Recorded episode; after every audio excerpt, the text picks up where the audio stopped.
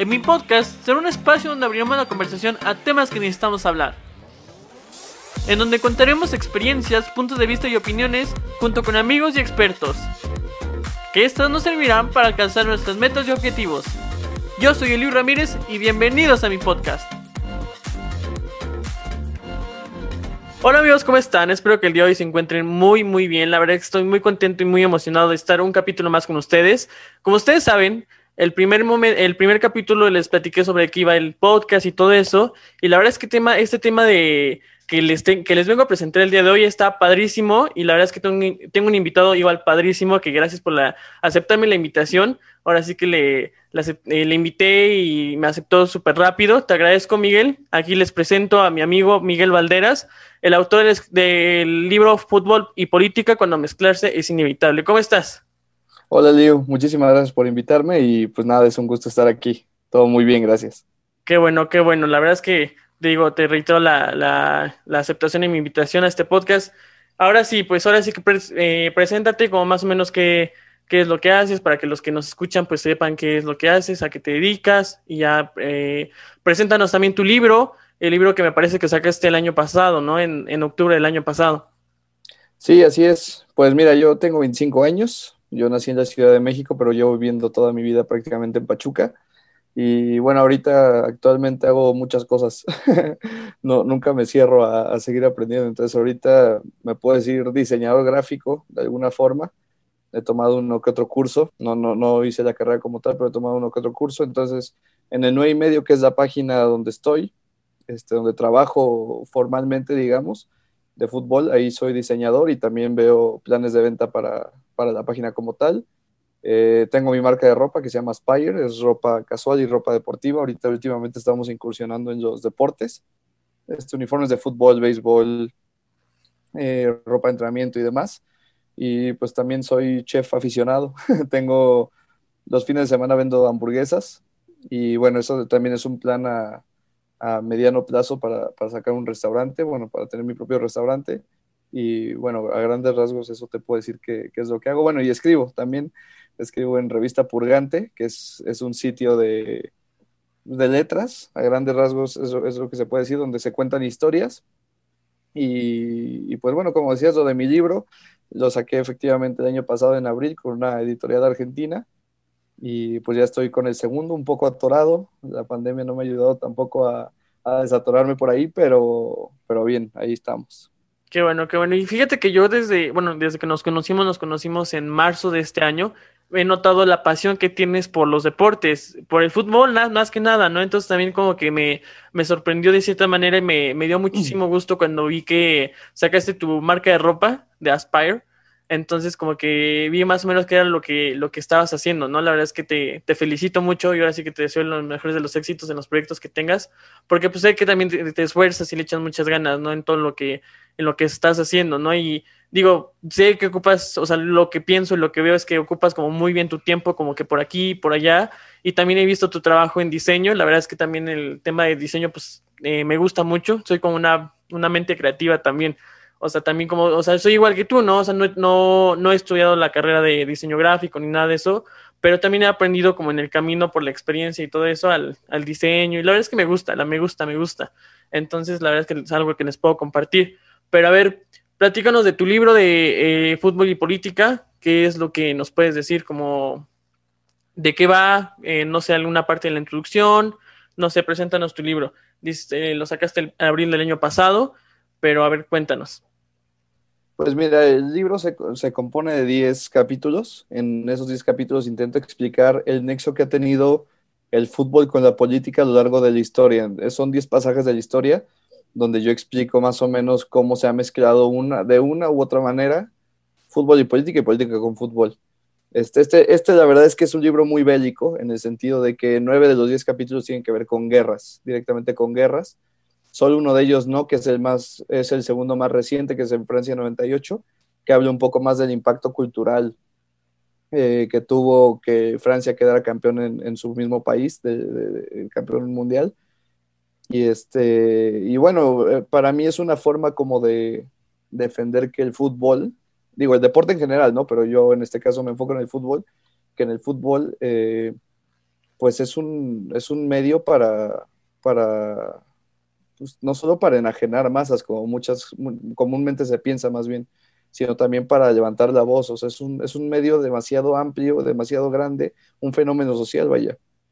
Y claro, mucha Gente, y mucha gente se niega a verlo así. ¿Por qué? Porque es un deporte y porque es un deporte que lo juega normalmente la gente de clase baja y etcétera. Entonces, es como, mm, como luchar un poco contra los estereotipos de que el futbolista o el futbolero no se informa, no, no, no le importa como lo que pasa en su entorno, cuando en realidad sí, o sea, hay de todo, ¿no? Como en, como en cualquier deporte, como en cualquier actividad, hay de todo. Hay gente que ve un balón y se emboba y no le importa nada más, pero hay gente que puede diferenciar la pasión por el fútbol o su pasión por jugar o por un equipo con eh, pues cosas como más importantes o más relevantes de la vida diaria. Bueno, a ver, pero platícame así, vamos a regresarnos un poquito más para atrás, así de dónde salió, dónde se surgió esta pasión por el fútbol, porque yo creo que ya para escribir un libro sobre fútbol, yo creo que ya la, el gusto es mucho, ¿no? Es, es amplio. Pues sí, bueno, fíjate que hay algo medio, medio extraño, por, por así decirlo, que muchos de mis amigos siempre, siempre fue de, de que ah, cualquier duda de fútbol con Miguel y, oye, a ver, dime esto y no sé qué, tengo un amigo que bromeaba con que yo era su enciclopedia de fútbol, entonces que cualquier dato que me preguntara, me lo sabía. pero eso realmente era más porque pues, siempre me ha gustado investigar, entonces, no sé, me da curiosidad algo y me pongo a buscar hasta detalles innecesarios.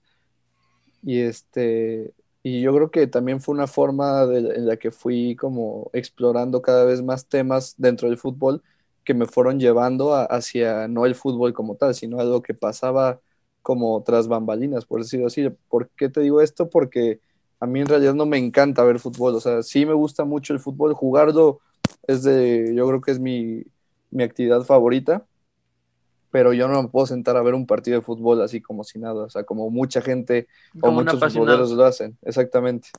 Entonces, yo creo que, que el libro o, la idea del libro nació más de, de mi inquietud por saber cosas, de mi inquietud por investigar, más que por la pasión como tal del fútbol. Obviamente, al ser futbolero, este, eh, o, sea, o sea, el hecho de que no me pueda sentar a ver un partido como tal, tampoco quita que, me interese saber cómo, cómo, cuál es la actualidad deportiva y demás, o del fútbol en específico, pero, pero pues sí, a grandes rasgos yo creo que más bien el, libro, o sea, fue, fue, como que se mezclaron en el, en el, momento justo la pasión por el fútbol con la pasión por, por aprender, por saber, y pues me llevaron hacia un camino que, pues, que afortunadamente me salió bien, ¿no?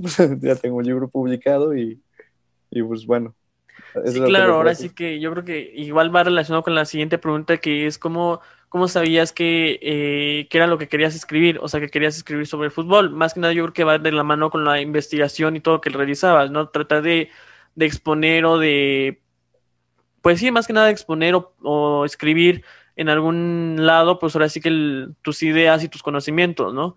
Eh, de esa manera, por eso lo escribiste o, o, o por qué lo querías escribir. Pues mira, el gusto por escribir siempre lo he tenido. O sea, realmente he escrito, o sea, hasta poemas he, escrito. Buenos o malos, no sé, ya la gente que los, que los debe puede juzgar. Pero digo, la, escritura siempre me ha gustado en todo sentido. O sea, me acuerdo que yo nunca fui un alumno ejemplar, nunca me gustó la escuela realmente. Yo sabía eso también, entonces yo también como que a veces me conformaba con que no tenía que estudiar tanto para pasar o, o, o para destacar, por así decirlo pero bueno, a lo, que quiero llegar con esto es que desde chiquito, siempre que era algo de escritura o algo de discurso o algo parecido, era yo. O sea, siempre era Miguel el que escribía, era Miguel el que sabía decir las cosas, era Miguel. Y eso que la verdad es que no me gusta hablar en público, eso sí es algo que me cuesta mucho trabajo. Al final lo, acabo haciendo, pero pues no, no, no es algo que me guste, pero bueno, este, creo que de una u otra forma siempre ha, o sea, la pasión por la escritura siempre ha estado. Y por ejemplo, mi primera oportunidad para, para, trabajar como tal en los medios me llegó como cuando tenía como, como 16 años y medio, casi 17, no sé, que yo no sabía qué hacer de mi vida. Yo estaba en Fuerzas Básicas del Pachuca, estuve cinco años ahí, cuando me dijeron que ya no, que ya mi nivel ya no daba para más, que ya no podía estar ahí, ya no podía seguir.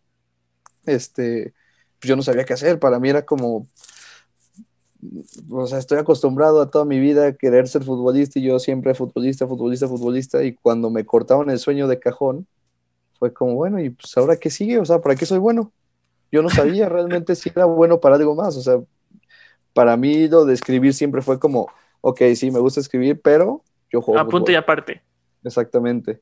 Me gusta la música, pero yo juego fútbol. Me gusta dibujar, pero yo juego fútbol. Entonces siempre como que todo lo tuve muy aparte hasta que llegó un momento en que fue como, ah, o sea, puedo mezclar esto que me gustaba desde antes con el fútbol y llevarlo como hacia algún lugar donde me, donde me guste todavía más. Entonces a mí me dieron la oportunidad de ser reportero cuando tenía 16, 17 años. Iba al Estadio Hidalgo como, como parte de prensa al palco de prensa, a las ruedas de prensa, hacia las crónicas, etcétera. Y, sí me gustaba, pero me faltaba algo. O sea, yo decía, bueno, ok, sí, el fútbol me gusta, me gusta jugarlo, pero pues ir a preguntarle al entrenador cómo estuvo su equipo hoy, pues no, eso como que no, porque aquí en México también tenemos algo que, que, es que el fútbol, por lo menos el periodismo deportivo, está muy, muy focalizado hacia vender a costa de lo que sea. ¿Y qué significa vender? La polémica. Entonces, como que a mí no me gustaba eso y yo decía, bueno, sí me gusta ir al estadio, sí me gusta reportear, pero algo me falta. Y pues realmente no te puedo decir cómo fue que, que descubrí ese, o sea, no, no, te puedo decir cuál fue el punto de inflexión donde, donde dije, ah, voy a escribir, voy a empezar a escribir de cosas del fútbol, pero que están fuera del fútbol. O sea, la verdad es que no sé, pero, pero pues empecé a escribir poco a poco artículos y me fue gustando como más esa parte. O sea, ya cuando investigaba sobre, no sé, un equipo, el Real Madrid, por ejemplo, en la guerra civil, y encontré un mexicano que estaba en el equipo y nadie hablaba de ese mexicano, y después resulta que ese mexicano fue capitán del Real Madrid en, los, en los finales de los, a principios de los 60, después de la guerra civil, y como que ese tipo de cosas decía, bueno, ¿y por qué no se habla? ¿Por qué no se sabe, no? ¿Por qué no se habla de esto?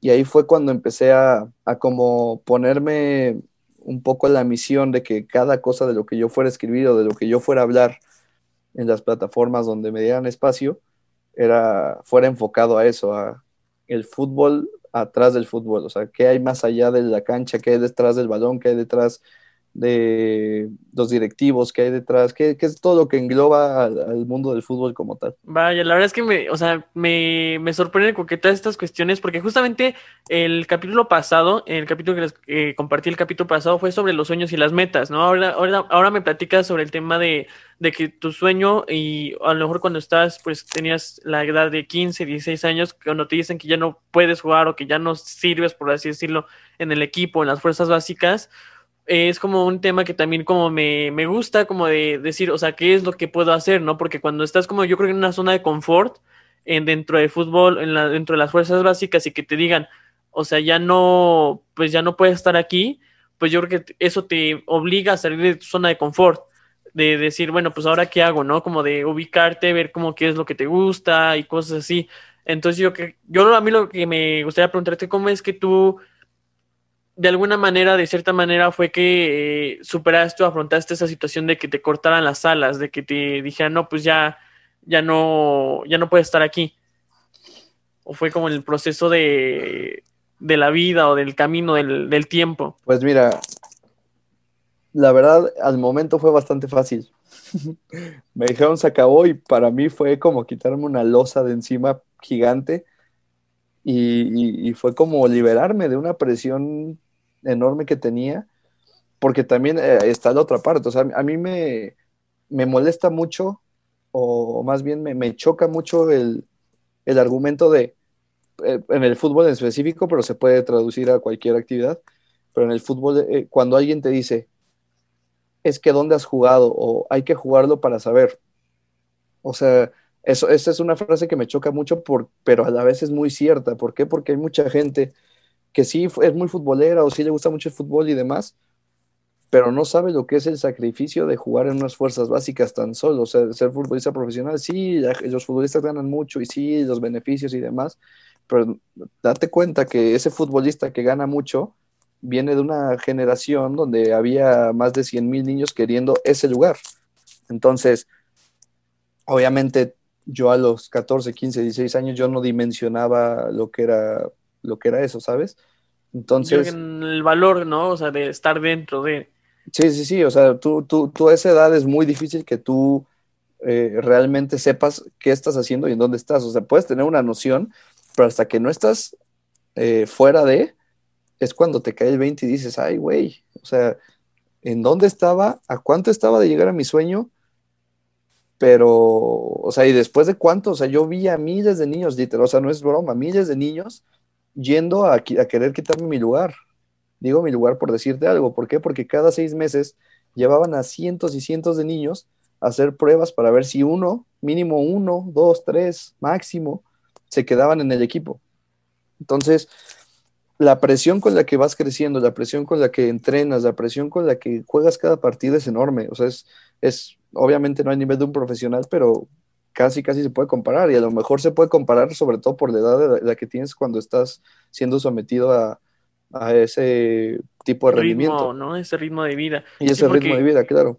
Yo creo que eh, muchas, muchas veces los, los niños o los jóvenes o todas estas eh, generaciones, pues yo creo que, eh, no sé, el punto de vista que yo tengo es como de, o sea, yo quiero a lo mejor en cierta parte hacer lo que hacen los demás niños, ¿no? Como los niños normales, como los que no hacen nada, o no sé, aprovechar el tiempo, o a lo mejor perder el tiempo, ¿no? Entonces cuando yo creo que eh, lo veo como de esa manera, que estabas dentro y como dices, una presión y un, pues al final de cuentas es una, pues es una disciplina, una disciplina el fútbol.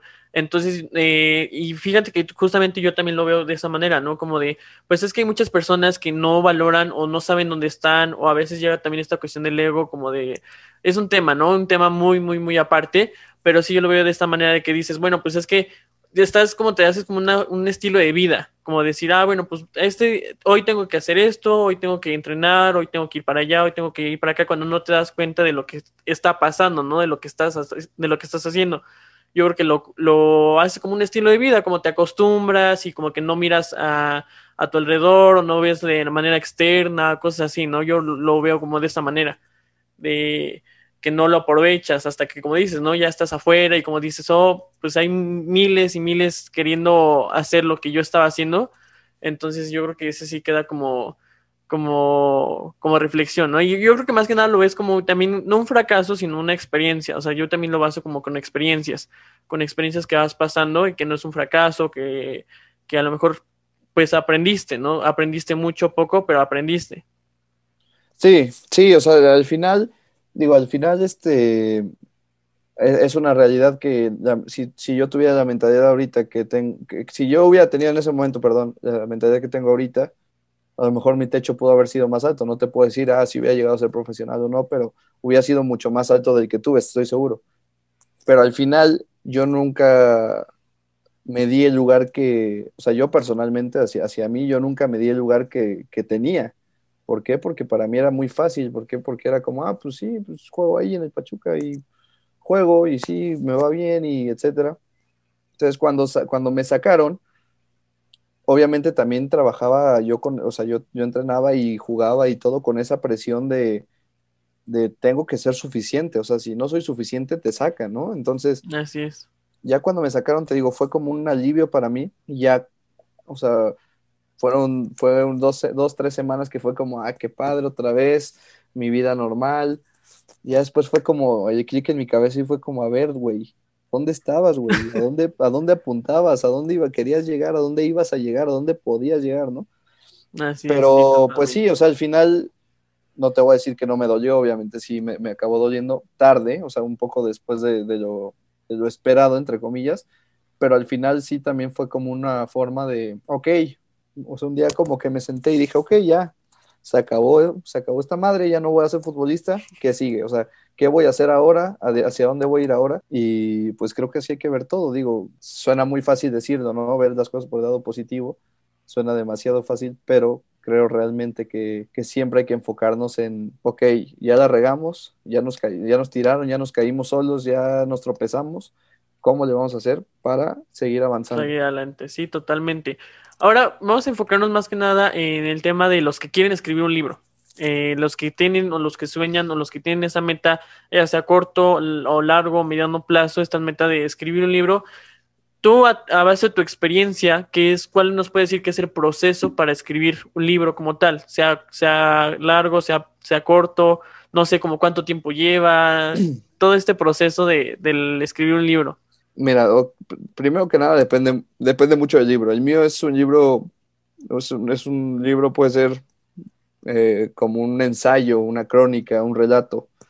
Entonces, para mí, en, mi caso, fue primero el research, o sea, la investigación de todo lo que quería escribir, todo lo que quería abarcar y cómo lo quería abarcar.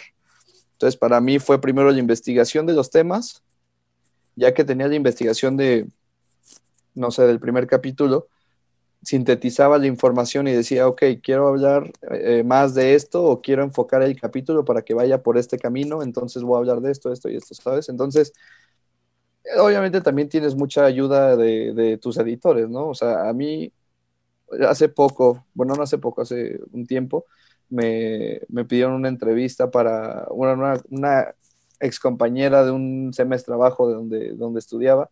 Me dijo que si podían, me podían entrevistar porque para un proyecto de la escuela, dije que sí. Y me preguntó, oye, ¿cuál sería tu consejo para alguien que quiere escribir un libro? Y pues me quedé pensando porque dije, bueno, pues mi consejo es que lo escriban. Para empezar desde ahí, ¿no? Es que, o que tengan la idea, porque pues a mí la verdad es que me llegó bastante fácil, o sea, no, no te voy a decir que me lo regalaron, pero me llegó fácil porque a mí me buscaron, a mí me dijo la editorial, oye, hemos visto tu trabajo, nos gusta tu trabajo, queremos que hagas un libro. Sea, yo no, yo tenía la, yo tenía el sueño de hacer un libro eventualmente, pero yo no sabía que sí me iba a dar la oportunidad ahorita. Yo no sabía que un día iban a, mandarme un mensaje en Instagram y me iban a decir, oye, pásanos tu teléfono porque te queremos marcar para un libro. Y yo así como, ok, mandé, mis, mandé el teléfono y me marcaban luego, luego.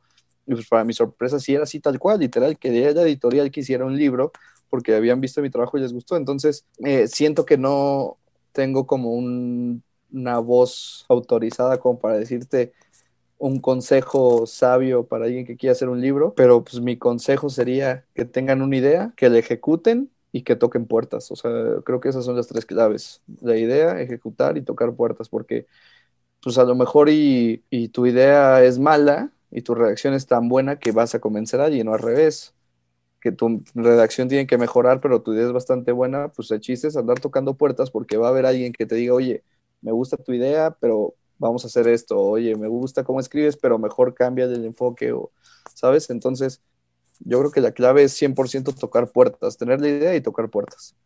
Yo creo que de cierta manera las personas que nos escuchan nos pueden decir, no, pues es que yo creo que a ti fue un golpe de suerte, ¿no? Suerte de que te buscaran la editorial y no llevaras como este proceso de, bueno, lo escribo o empiezo este proceso de buscar a una editorial que quiera imprimir mi libro y todo eso, pero yo lo definiría no como suerte, sino como trabajo y esfuerzo también de las oportunidades, ¿no? Porque a ti te buscaron eh, por el trabajo que ya habías hecho anteriormente, ¿no?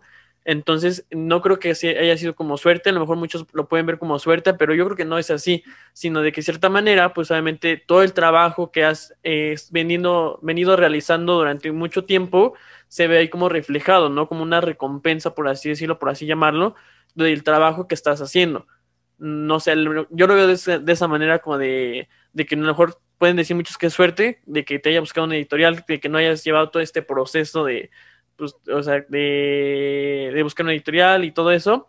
Yo creo que es del trabajo, ¿no? De, tu trabajo que te has esforzado y trabajo duro que has hecho a lo largo de, de, pues, de tu carrera profesional, ¿no? De tu carrera de trabajo y todo eso. Sí, totalmente. Mira, yo, yo siempre he dicho que el el buen trabajo siempre tiene sus recompensas. A veces es, menos de lo que esperábamos, a veces es mucho más, pero al final si tú trabajas bien, tu trabajo va a hablar por ti. Entonces nadie te va, nadie te va a poder decir nada y quien te lo diga, pues que lo diga. Digo, al final a nadie vas a tener contento siempre, siempre va a haber quejas, siempre va a haber críticas. Entonces, mira, yo he aprendido mucho a, a tomarlo así y no porque haya recibido malos comentarios, al contrario, hasta ahora a mí, a mis oídos, nunca no, ha llegado un mal comentario de, mi forma de trabajar o de mi forma de escribir.